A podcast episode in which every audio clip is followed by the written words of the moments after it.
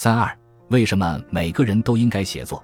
当我这样说的时候，肯定会被拍砖。你可能反驳我，并不是每个人都擅长写作，甚至以此为生。但我认为，写作是每个人应该具备的一项技能，它会给你带来意想不到的改变。我已经写作三年多了，现在面临最大的问题是什么？如何持续高质量的输出？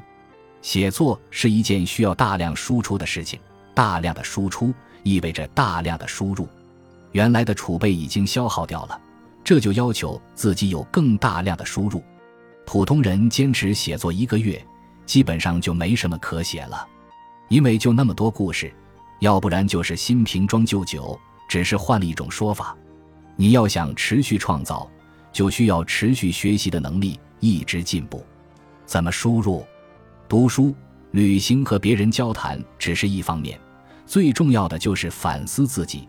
并且认真做事情，你只有投入到一件事情中，才能走得很深，体会很多。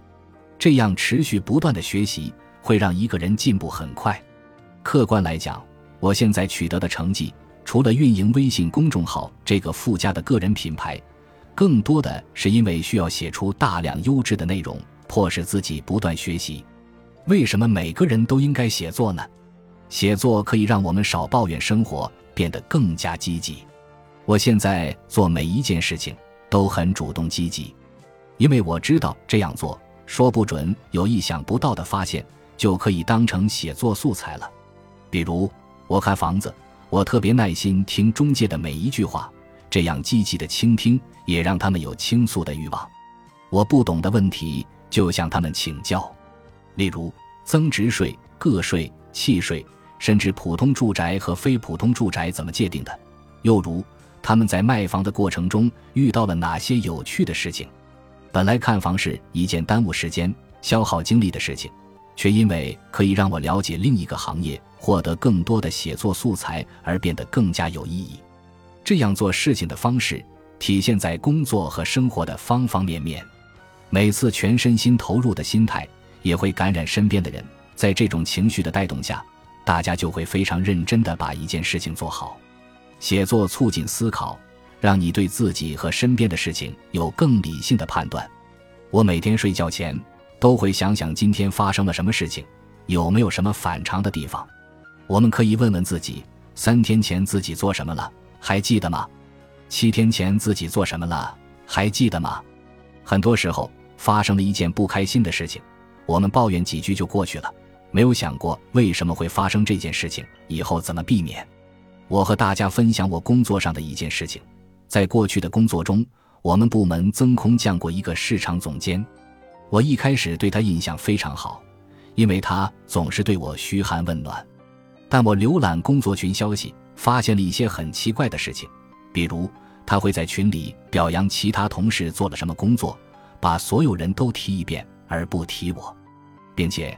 他在逐渐交接我手里的工作，还不是一次交接。交接的理由冠冕堂皇，就是减轻你的负担。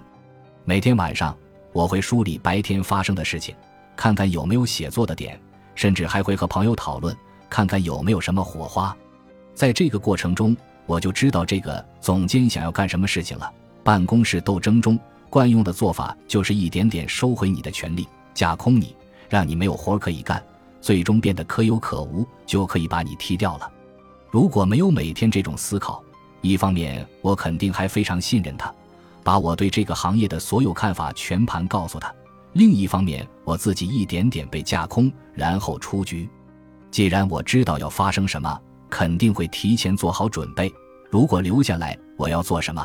如果离开，我要做什么？最终，我没有做出任何选择。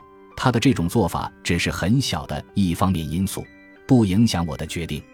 写作可以让我们认识更多的人，塑造个人品牌。我因为写作认识了很多人，别人关注到我，也是个人品牌的塑造。写作这项技能是非常加分的。最初，我一个人在 QQ 空间闷头写，这时候很多已经失去联系的同学，因为看了我的文章，开始找我聊天。后来我去简书写文章，简书是一个非常公平的写作的地方，在这里写了很久后，得到很多人的认可。我开了微信公众号，正因为这种连结，我认识了扯淡不二的苏清涛、剽悍一只猫、徐虎生、夏苏沫等一圈好友。我们互相学习，互相帮助，有这样的氛围，也促使我能够坚持做这件事情。每次遇到瓶颈和困难时，大家都会分享经验，让我找到解决的办法。只有做事情，才会进入一个圈子，接触不同的人，人生也因为这些相遇变得不一样。写作的好处，除了以上我说的三点，还有很多很多。比如，你能够写出逻辑清晰的工作报告，发泄自己的负面情绪，让自己变得更积极。以前，我的一个学长做过这样一件事情。坚持给自己喜欢的老师的每一条微博都评论。一年后，这个老师主动联系了他，邀请他一起同台演讲。这件事情看着容易，其实很难，有可能坚持不到一个月就放弃了。那么，如何开始写作呢？写作的核心应该是丰富的经历，这是你素材的来源。此外，还要有敏锐的观察力及对于人性的关注和了解。我素材的来源主要有两个途径：生活和阅读。生活中就是要走出去，接触不同的人，去不同的地方。你的经历越多，你对这个世界的看法越完整。还有和优秀的人对话，和长者交流，能启发自己。写作在我看来并没有技巧可言，唯一的方法就是写。生活中我会随时记下我的灵感，有了想法。就马上记在本子上。我们需要克服第一次写作的障碍，从零到一是非常难的。只要你开了这个头，后面并没有多少差别。我举一个例子，是乐嘉本色上的，他主要想说明出第一本书后，后面并没多少差别。